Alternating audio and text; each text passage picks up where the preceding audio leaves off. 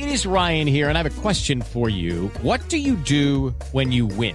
Like, are you a fist pumper? A woohooer, a hand clapper, a high fiver. I kind of like the high five, but if you want to hone in on those winning moves, check out Chumba Casino. At ChumbaCasino.com, choose from hundreds of social casino style games for your chance to redeem serious cash prizes. There are new game releases weekly, plus free daily bonuses. So don't wait. Start having the most fun ever at ChumbaCasino.com. No purchase necessary. BGW. Void were prohibited by law. See terms and conditions. 18 plus. Market Minds. Un espacio para compartir tendencias de marketing, comunicación, medios digitales y distribución de contenidos. Con Diego Plaza, director general de FCO Group y cofundador de Elliot Media. Y Raúl Ferráez, presidente de la revista Líderes Mexicanos, FCO Group y Elliot Media. 88.9 Noticias. Información que sirve. ¿Qué tal? Muy buenas noches. Ya estamos como cada miércoles en Market Minds para platicar y debatir sobre la comunicación y el marketing. Y esta noche vamos a platicar sobre eh, las ventas electrónicas, sobre el e-commerce que, bueno, pues eh, tiene y ha tenido un crecimiento eh, pues, pues sumamente acelerado en los últimos años, pero tenemos que encontrar eh, pues justamente cuál es la realidad eh, de estabilización y crecimiento. Y por eso vamos a platicar de cara al Hot Sale 2022, eh, que se va a llevar a cabo del 23 al 31 de mayo, sobre una compañía muy interesante en su modelo de negocio que se llama Fairplay, que invertirá más de 500 millones de pesos para financiar a los emprendedores en nuestro país sobre e-commerce y el desarrollo de sus marketplaces y por eso vamos a platicar con Marcela Cárdenas, que es la Chief Revenue Officer. Me encanta esa descripción de puesto, Chief Revenue Officer de Fair Play. Raúl, muy buenas noches. Tenemos un Chief Revenue Officer. Hola Diego, ¿qué tal? ¿Cómo estás? Pues sí, es básicamente el director de ventas, pero soy muy fancy, ¿no? Todas, las, todas las empresas tienen un director de ventas. Pero fíjate que cosas interesantes que han pasado esta semana. Eh, eh, importante el anuncio de la compra que se dio de Twitter por parte de Elon Musk. Compró el 10% de Twitter, lo cual lo convierte en el accionista más importante de la red social eh, por encima inclusive de Jack Dorsey, el, que fundó Twitter. Y es una noticia interesante porque, bueno, todos sabemos que, que Elon Musk, el creador de PayPal, que luego gracias a la venta de, esa plataforma se volvió un billonario y creó Tesla y ahora está metido en temas espaciales, pues es uno de los hombres más inteligentes y más visionarios del mundo, ¿no? De hecho es uno de los hombres más ricos del planeta gracias a sus inversiones y lo que ha hecho. Y además es un hombre muy disruptivo que está haciendo cosas diferentes y llamó mucho la atención que aunque ya tenía un pequeño stock de Twitter, eh, haya comprado el 10% de la empresa, pagó casi 3 mil millones de dólares, este Diego, por, por, por esa parte de Twitter.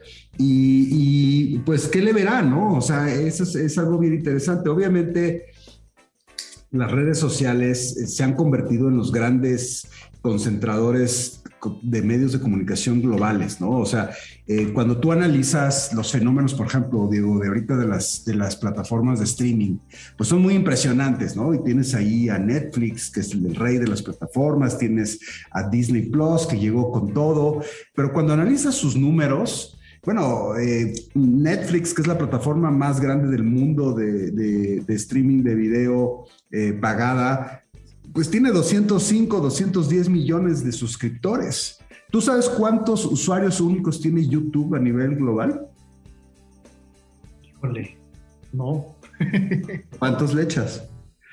Pues, no sé, 200 millones. Tiene 2 billones. Billones. 2 millones. billones. O sea, 2 billones. Un tercio de la población del mundo está registrada en YouTube. Eh, no hay cifras tan claras, por ejemplo, de Twitter.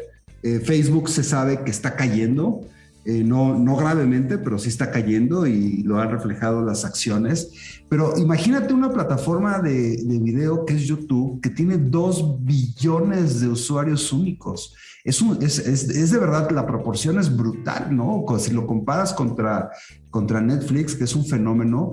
Y eso, pues bueno, nos, nos por ejemplo, digo, lo que nosotros hacemos con Hilo Channel, pues nos pone que nosotros tenemos, eh, Diego, pues uno de los canales más vistos de habla hispana en la plataforma de streaming de video más grande del planeta, por mucho, ¿no? Eh, entonces, eh, yo creo que Elon Musk algo ve en Twitter.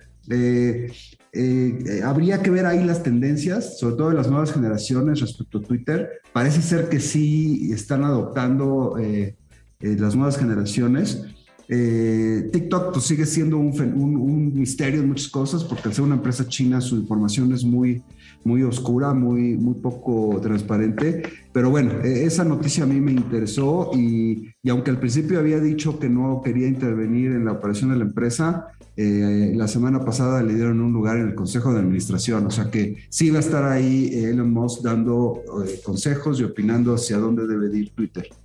Y mira, esto me, lleva a una reflexión. Eh, obviamente puede sonar muy exigente mi reflexión porque pues a mí no se me ha ocurrido, pero no, o sea, vamos, el hecho de que una persona tan, tan poderosa y tan millonaria como Elon Musk invierta en una red social obviamente existente con un alto poder, más no el desarrollo de nuevas redes sociales.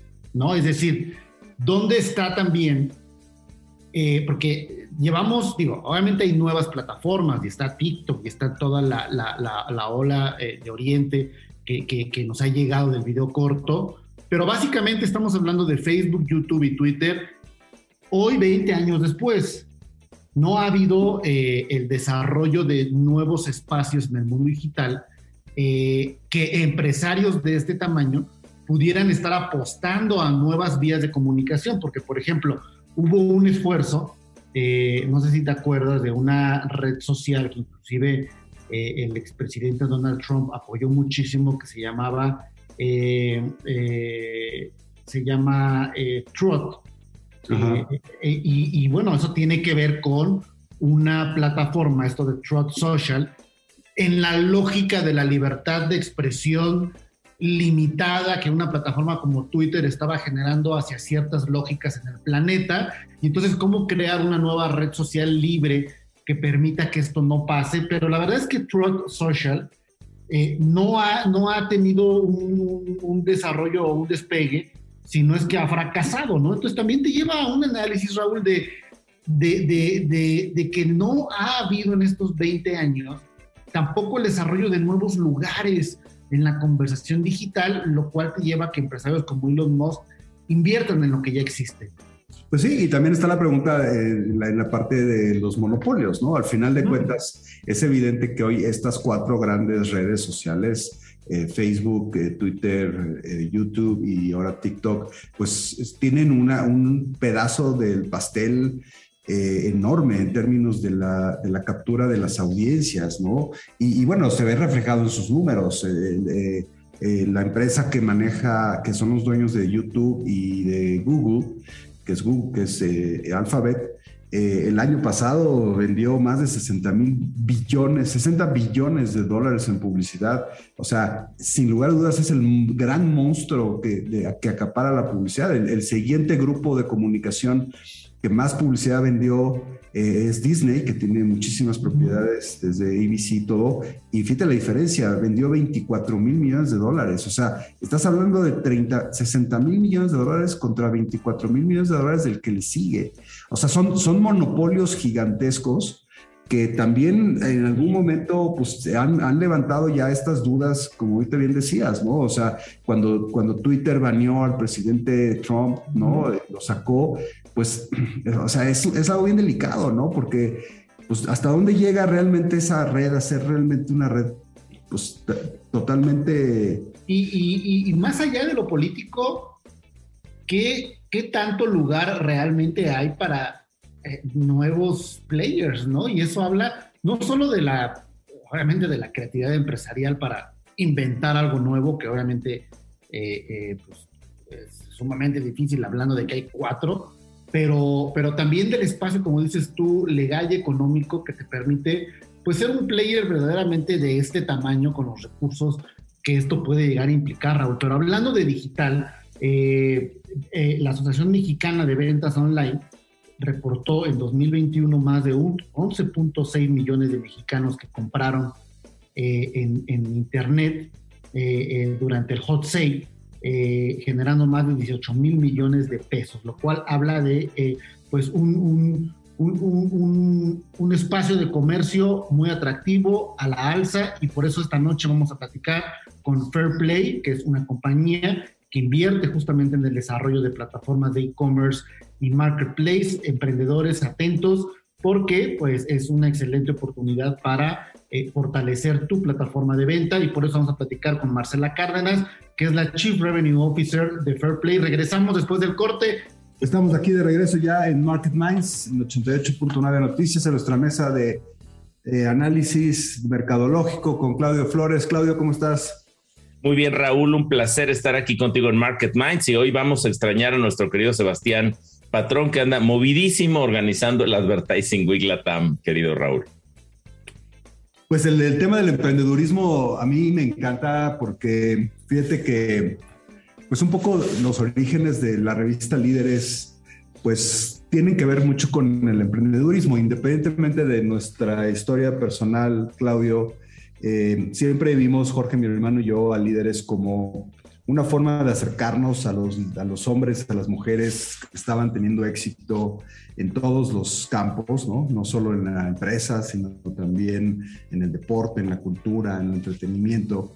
Y, entrevistarlos, pues, para conocer sus historias, para obviamente reconocerles su éxito, pero siempre tuvimos en, en la mente como un objetivo muy, muy importante el cómo inspirábamos a otros a a lograr sus propias historias de éxito, ¿no? Yo admiro mucho a países como Estados Unidos, sobre todo, en donde el tema del emprendedurismo ha sido un motor fundamental, no solo de las políticas de gobierno, sino también de la comunicación, ¿no? La comunicación en la educación, en las universidades, en muchos lados. Y eso pues los ha llevado a ser un país, pues lo que es hoy Estados Unidos, ¿no?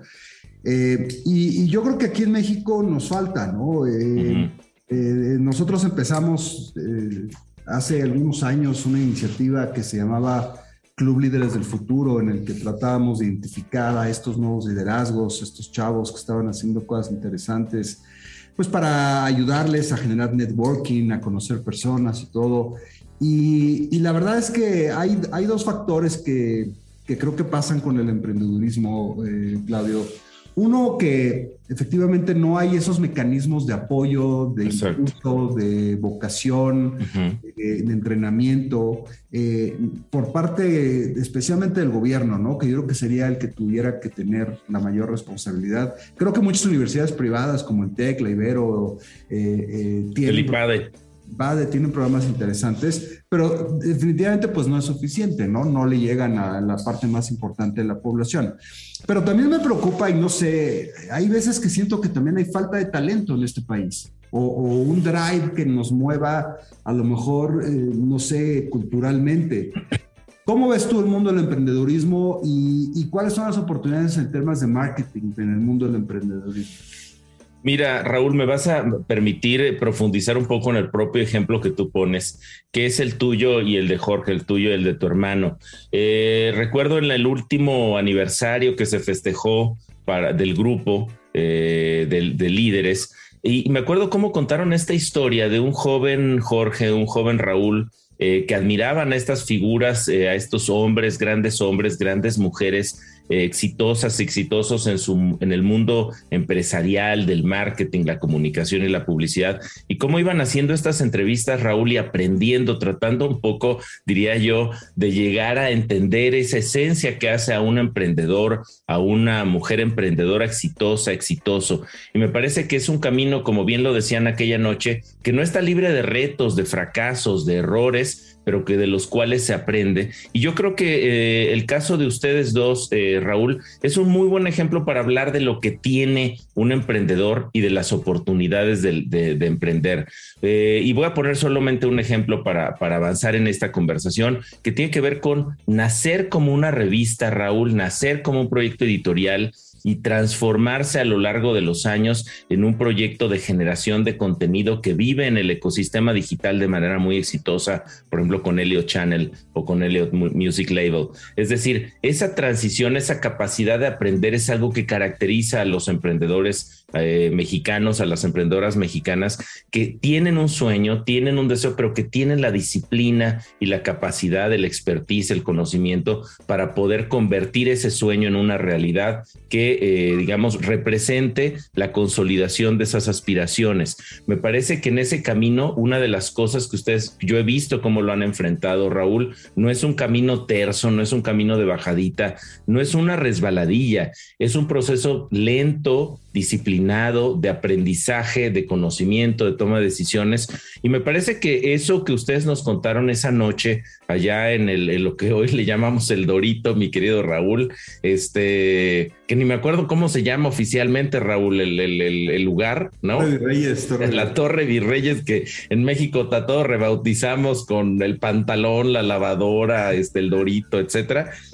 Esa noche yo creo que ustedes nos mostraron un gran ejemplo de cómo una historia de emprendedurismo, una historia de eh, construcción de un sueño se convierte en una realidad cuando hay disciplina, cuando se aprende de los errores, cuando uno tiene la resiliencia para levantarse después de un tropezón. Y me parece que esto al final, Raúl, es como un poco lo que nos planteaba este filósofo Karl Popper, que nos decía que los seres humanos aprendemos más de nuestros errores que de nuestros aciertos, básicamente porque solo celebramos nuestros aciertos y en cambio revisamos a detalle nuestros errores para tratar de evitarlos. Y creo que ese camino que ustedes han seguido, Raúl, con tu hermano Jorge, es, es ilustrativo de lo que hace el, al buen emprendedor.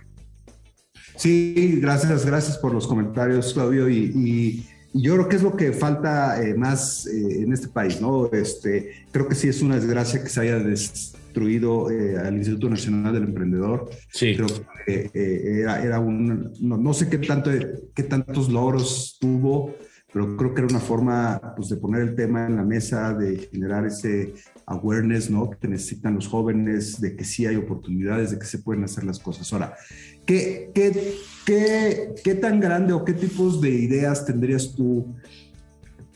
Eh, porque en muchas de las encuestas que hemos hecho eh, en el canal y de sobre todo las generaciones más chicas, y tú también lo sabes, Claudio, eh, sí hay en las nuevas generaciones un tema de que quieren dedicarse a ser emprendedores, ¿no? O sea, cada vez es más cada vez es menos atractivo pensar en trabajar en un escritorio, en una empresa grande, y lo que, quieres, lo que quieren las nuevas generaciones es el emprendedurismo. 60% de los jóvenes encuestados dicen que quieren dedicarse y poner su propio negocio. Hoy poner tu propio negocio es más fácil que nunca, ¿no? En términos de, del mundo digital, de las redes sociales, en donde puedes a través de una cuenta de Instagram que no te cuesta nada empezar a vender algo, empezar a conectar con audiencias, cuando antes a lo mejor necesitabas invertir en un local o poner una tienda o comprar una empresa de distribución para poner tu producto en muchas anaqueles, en fin, creo que esa oportunidad que estamos viendo en el mundo digital sí va a generar, ya si no es por vocación de, otros,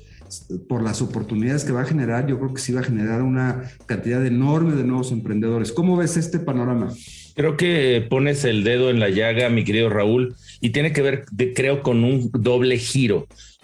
Básicamente, ¿a qué me refiero? A un giro de vocaciones y a un giro de condiciones. El primero es lo que ya señalabas con mucha contundencia. Las nuevas generaciones no se ven haciendo huesos viejos y teniendo, ya sabes, el reloj de los 30 años en el corporativo, sino buscan crear sus propios negocios, sus propios emprendimientos.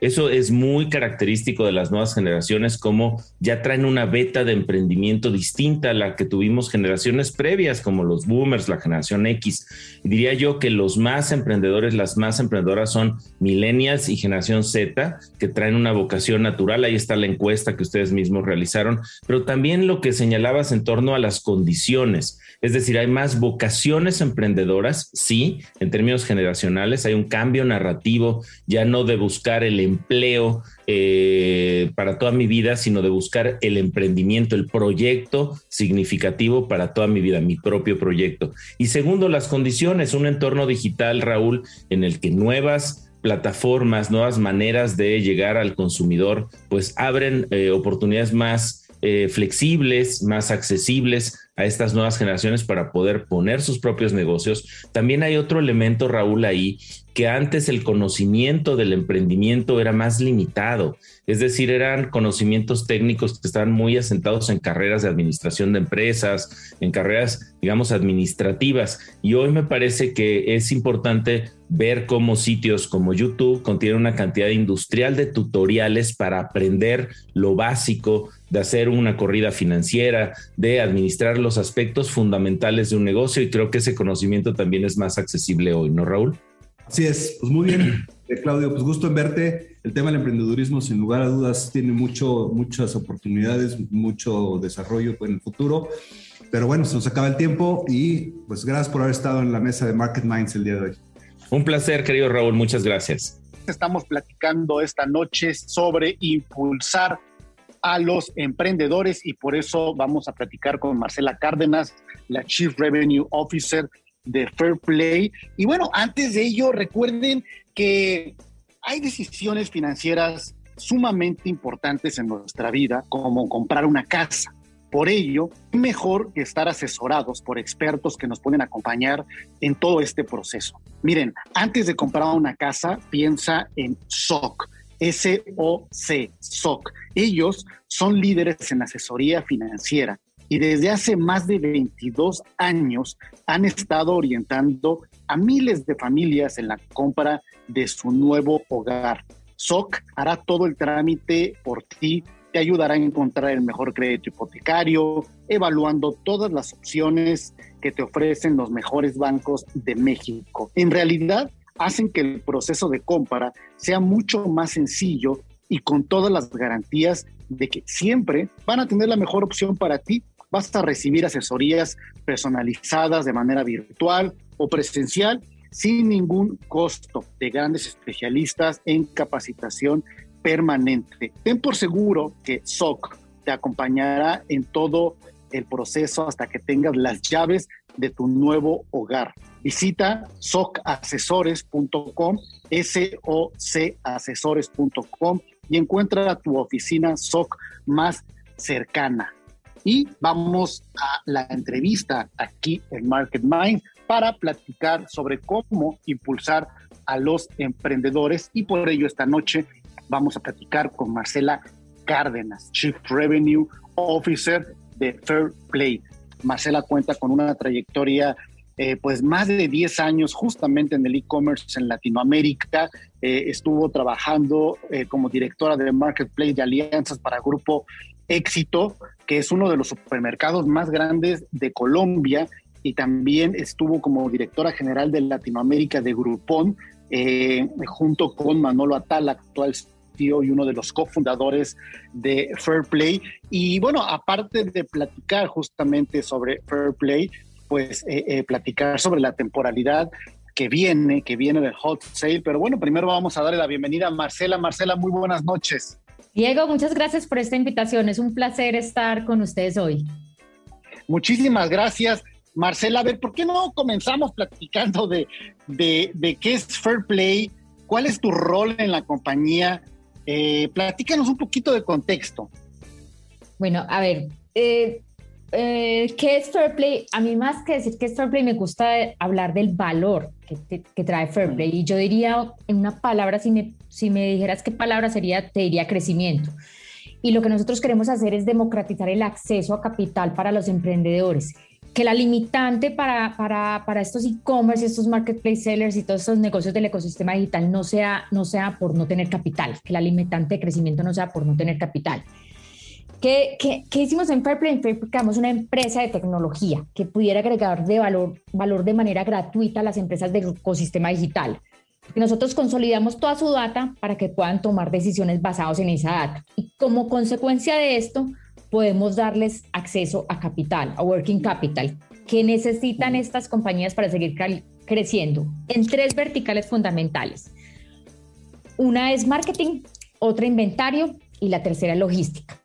Nosotros podemos dar, en FEPRI podemos dar líneas continuas para ese crecimiento de estas empresas y con solo una comisión fija. En grandes rasgos hablaríamos de una palabra que se llama Revenue Based Financing.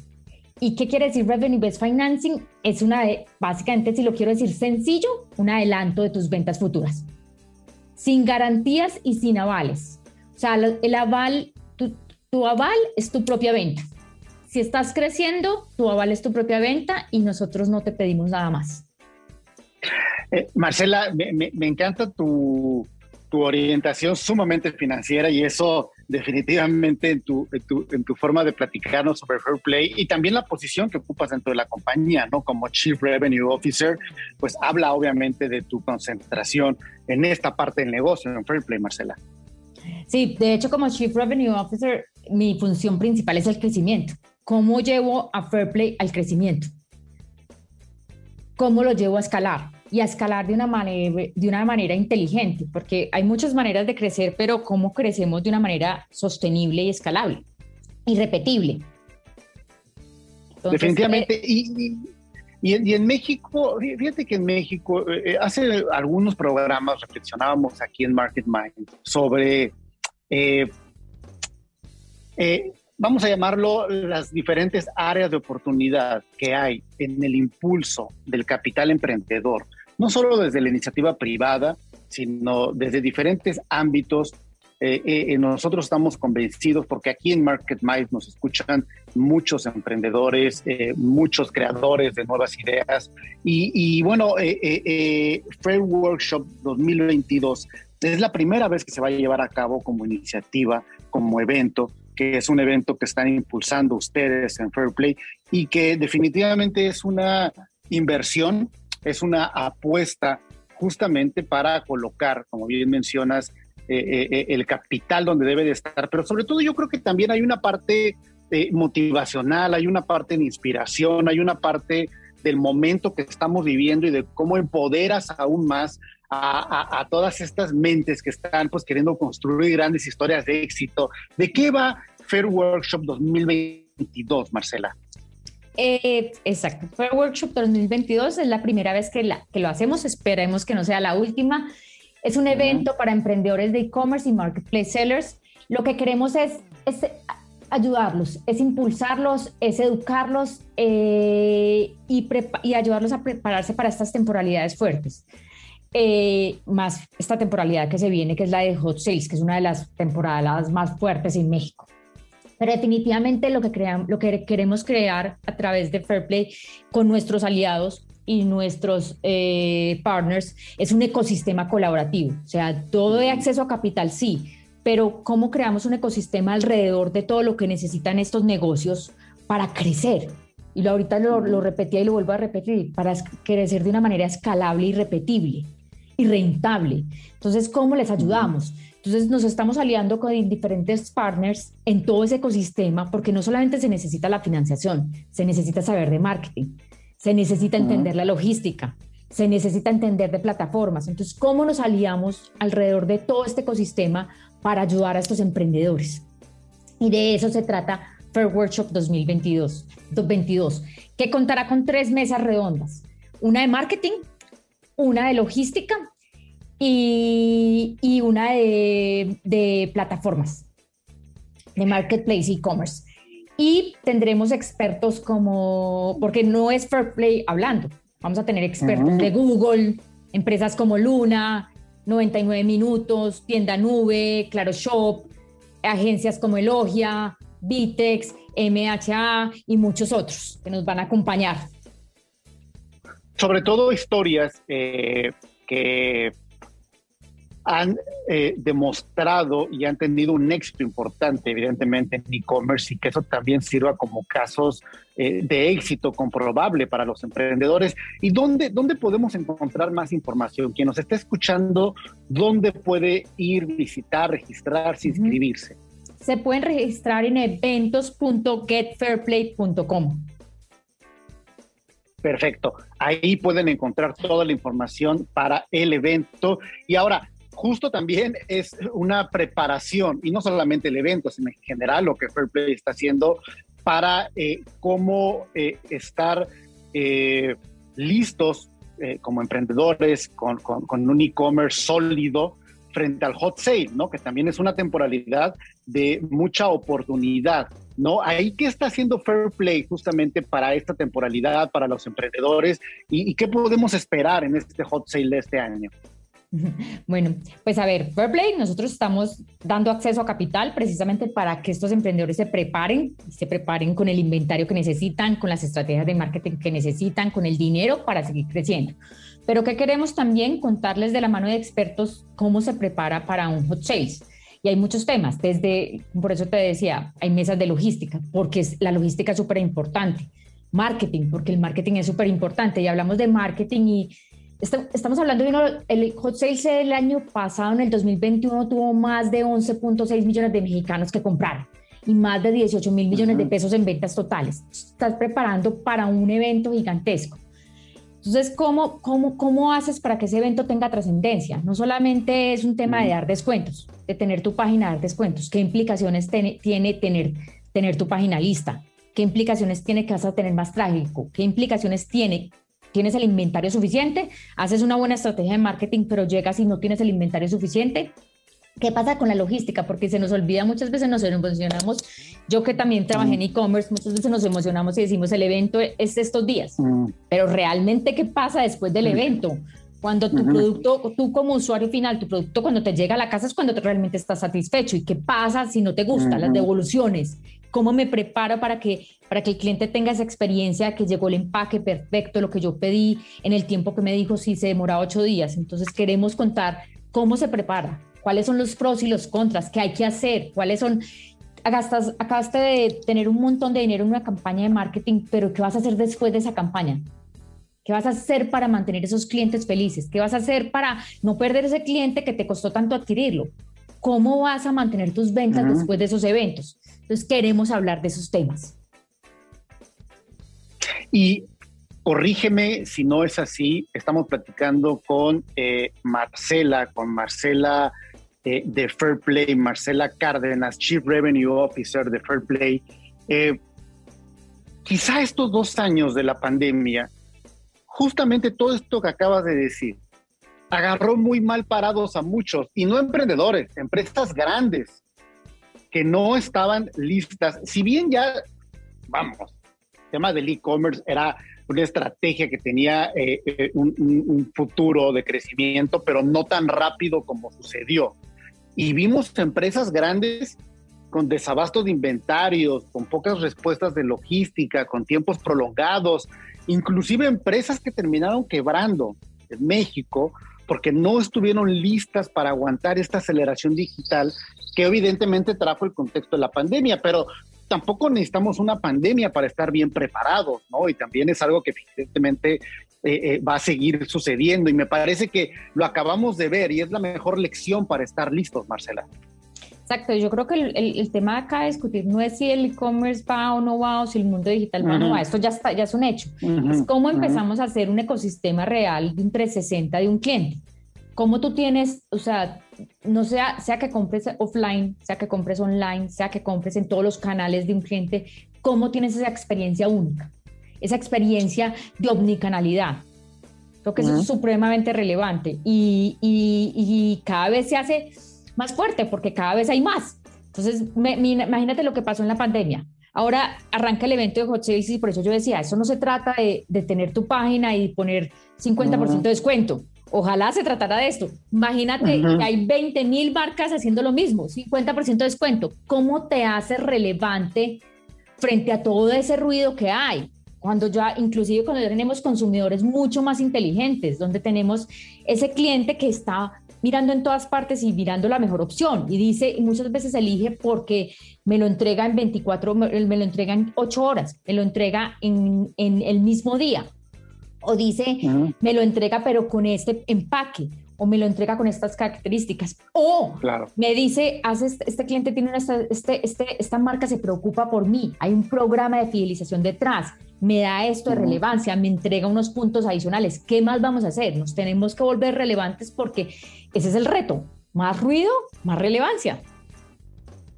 Totalmente, Marcela Cárdenas, Chief Revenue Officer de Fair Play, estar atentos a, este evento que pueden encontrar justamente en, las redes sociales, en la comunicación de Fair Play. Pero yo no quiero dejar eh, eh, eh, pasar la, la pregunta que tiene que ver con liderazgo y más aprovechando mujeres líderes que entrevistamos aquí en Market Minds.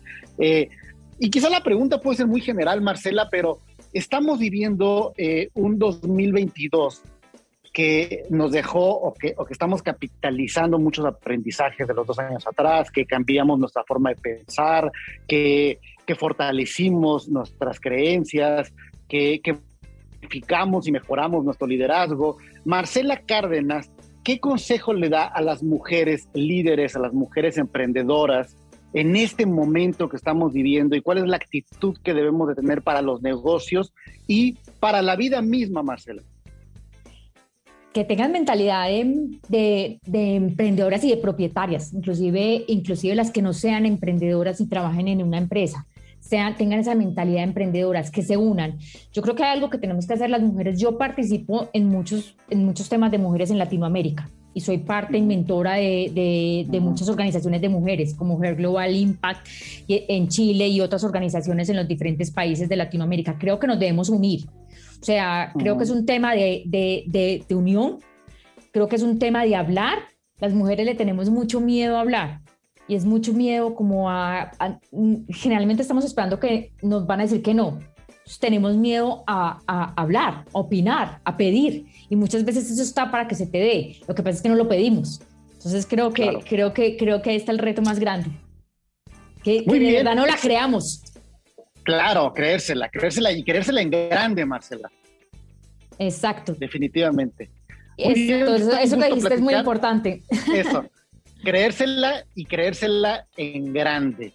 Es Marcela Cárdenas, Chief Revenue Officer de Fair Play, una mujer eh, líder eh, y justamente nos, eh, nos da la información correcta, lo vamos a dejar en las redes sociales sobre el evento que Fair Play está preparando y todo lo que están haciendo en el desarrollo del e-commerce y de los emprendedores en México y en Latinoamérica. Marcela, muchas gracias por estar en Market Mind. Diego, muchas gracias a ti. Un placer. Y, bueno, pues definitivamente eh, el mundo digital y el comercio electrónico y las plataformas, eh, pues obviamente ha democratizado la posibilidad de, pues de emprender un nuevo negocio, de tener una idea de ir a, digital, eh, como pues quizá, eh, pues, no sé, hace 10 años no hubiera sido tan fácil. Y bueno, eso ha acelerado también la explosión de ideas eh, y de que los nuevos emprendedores pues tengan un camino mejor pavimentado, Raúl, sobre todo cuando encuentran compañías como Fair Play para que pues este proceso pues sea pues relativamente menos empedrado este camino, pero pero qué hablar del emprendimiento, del emprendedurismo en los últimos años. Eh, y fíjate, se liga un poco también, digo, hablando en otra escala, Raúl, a lo que platicábamos al inicio del programa, ¿no? El, el área de oportunidad para nuevas grandes ideas. Eh, ¿Dónde crees tú que estamos en, en, México sobre ello? Mira, yo creo, Diego, que sinceramente la historia del emprendedurismo en México es, es muy triste. es muy triste porque no ha habido, no ha habido los apoyos necesarios Em, hay una gran duda eh, de si hay el talento suficiente. Em, por ejemplo, em, nosotros, tú sabes, en la revista Líderes, pues hacemos la lista de los 300 cada año, ¿no? Y, cada año hacemos un análisis profundo de, por ejemplo, los miembros de la lista que son empresarios. Y, un día comparándonos con una revista muy importante en los Estados Unidos de, que clasificaba a los 400 hombres más ricos de los Estados Unidos, eh, a mí yo me quedé muy impresionado, Diego, que el 36% de los hombres más poderosos, bueno, no, no poderosos, más ricos de los Estados Unidos eran menores de 36 años, o sea, eran emprendedores. Obviamente el tema de la tecnología ya juega un papel muy importante, pero ¿por qué aquí en México no hemos podido encontrar un camino? En donde, hay, en donde los jóvenes tengan éxito. Cada vez que hacemos la lista de los 300, te das cuenta que vuelven a ser los mismos empresarios de siempre, que están ahí, que llevan años, que heredaron sus empresas. Entonces, yo creo que, en México hemos fallado, eh, eh, por un lado, el gobierno, sin lugar a dudas, en la promoción, en, la motivación hacia los jóvenes de emprender, de hacer sus propios negocios. Es una lástima que esta administración haya desaparecido el Instituto Nacional del Emprendedor. Eh, era una gran idea del gobierno anterior y creo que, fue un, que es, un, que es, muy malo desaparecerlo. Tal vez sus resultados no eran tampoco espectaculares, Diego, pero, pero por lo menos hacían cosas, hacían actividades. La Semana Nacional del Emprendedor era importante. Y, y, de las encuestas que hemos hecho en el canal, Diego, pues nos dicen que una gran parte de la generación Z quieren ser emprendedores, no quieren trabajar en una empresa. Entonces, hay un, hay un abismo ahí que dices, ¿qué pasa? O sea, no, no lo estamos haciendo bien. Yo, yo pienso que eh, también es un tema, y va, a ser muy controvertido lo que voy a decir, pero, pero, pero creo que también por ahí va, Raúl. Eh, es un tema cultural de, de, de, la capacidad del deseo, del significado de éxito que, que, se tiene en una sociedad, ¿no? En la sociedad norteamericana, que es donde pues se da la mayor cantidad justamente de estos, de estos casos, ¿no? de de nuevas fortunas a partir de nuevas grandes ideas sobre lo que significa pues, pues conquistar los territorios, conquistar el mundo, conquistar el éxito empresarial. Eh, eh, y, yo no sé si en México nos queda corto ese deseo, Raúl. Eh, y eso pues yo creo que también es un tema cultural y que antes del mundo digital, y esto va al gap que mencionas, pues sí, también aspirar a, hacer algo grande en la vida pues, pues uno no puede desear lo que no conoce, ¿no? Y, yo creo que ese tema cultural, pues sí también ha limitado mucho eh, la juventud mexicana antes del mundo digital y, quizá por eso también no hay esas grandes ideas. Ahora, eh, cuando estás en un ecosistema, eh, totalmente un campo de cultivo de esta ambición, como puede ser California, como puede ser Silicon Valley, como puede ser Boston, como puede ser Nueva York, pues obviamente te permea de esos deseos. El mundo digital pues ha dado la oportunidad a todo mundo a desear lo que conoce, ¿no? A ver y decir, yo, yo quiero ser esa nueva gran persona, yo quiero cambiar esta forma en la que se hace aquello o esto. Y ahí es donde viene esta, este, este, este choque que tú mencionas, Raúl, que es, ahora sí lo puedo ver, sí lo puedo desear, estoy conectado con el mundo, yo joven de 13 años, pero no tengo el más mínimo estímulo, ni cancha, ni camino, ni apoyo, ni ecosistema que a mí como joven en este país me permita entonces ir hacia allá. Yo creo que ahí es donde está entre, entre la ampliación de poder ver eso que quiero y no tener las herramientas para hacerlo. Yo creo que, que sí, tienes razón, y, va desde un tema, bueno, obviamente hay temas estructurales que habrá que, que, bueno, que ojalá algún día podamos corregir, y va desde el tema de la educación, ¿no? De, eh, de, la capacidad, y ahí pues empiezan a perder oportunidades. Pero yo, creo yo creo que, que sí hay una gran oportunidad para empresas, para negocios, para eh, comunicadores, de entrarle al tema del emprendedurismo, porque ya si eh, la, administración pública, el gobierno federal no lo va a hacer, o por lo menos no en el corto plazo, creo que hay una gran oportunidad en, en, muchos otros emprendedores de darle al tema del, emprendedurismo. Por ejemplo, ahí está el tema, el, ejemplo de Diego Barrazas, ¿no? Que tiene eh, su podcast este de Dementes, que básicamente empezó a hacer el podcast con, con, con, con empresarios, con con, con, emprendedores y se ha convertido en una referencia en el mundo del emprendedurismo, ¿no? Al grado de que, eh, aunque no es una comunidad muy grande la que él tiene, es, digo, es un, ya, ya empieza a ser un influencer importante, pero no, no es su objetivo ser un influencer, sino realmente incidir en el mundo del emprendedurismo. Y el otro día me platicaba, Diego, que, que de verdad es impresionante el interés, la cantidad de jóvenes que se le acercan, que lo buscan a través de sus redes sociales, preguntándole qué tiene que hacer para emprender. Eh, ya, ya generó un curso de emprendedurismo y le está yendo bien, lo está vendiendo bien. En fin, creo que, creo que en el espacio de lo que está haciendo, están haciendo empresas como las que entrevistamos hoy y, y muchos otros, creo que hay un espacio de oportunidad muy importante en el tema de emprendedurismo porque el hambre está ahí, la necesidad está ahí eh, creo que lo que ha pasado y, la pandemia marcó mucho eh, este deseo de, de ya no trabajar en una empresa, en un escritorio, sino de emprender en tu propio negocio y eso hay que aprovecharlo y creo que va a haber ahí muy buenas oportunidades. Y, justo es el caso de Fairplay, ¿no? Esta compañía, ya platicábamos con Marcela, es, a ver, eh, puede ser un buen negocio ayudar a los nuevos negocios. ¿no? Es decir, el, que una plataforma como Fairplay esté invirtiendo o apostándole al desarrollo de las plataformas tecnológicas de los emprendedores significa que si a esos emprendedores les va bien, pues le va a ir bien a Fairplay. Entonces, creo que también esos huecos que tú mencionas, que, que, a veces eh, eh, la estructura de, los apoyos eh, gubernamentales o académicos falta, es una buena oportunidad para capacitación, para conocimiento, como lo que hace Diego Barrazas, como esto de Fair, Play.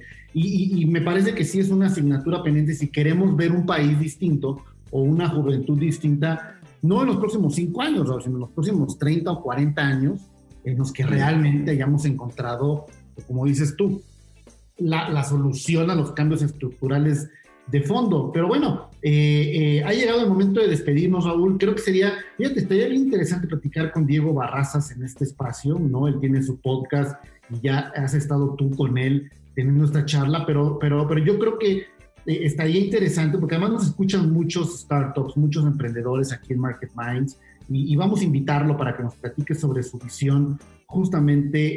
Eh, emprendedora, Raúl. Y bueno, pues eh, nos vemos la próxima semana. Les recordamos a quienes nos escuchan también encontrarnos en Radio y bueno, pues que pases una excelente noche, Raúl, y a todos nuestros escuchas Esto fue Market Minds, un espacio para compartir tendencias de marketing, comunicación, medios digitales y distribución de contenidos. 88.9 Noticias. Información que sirve.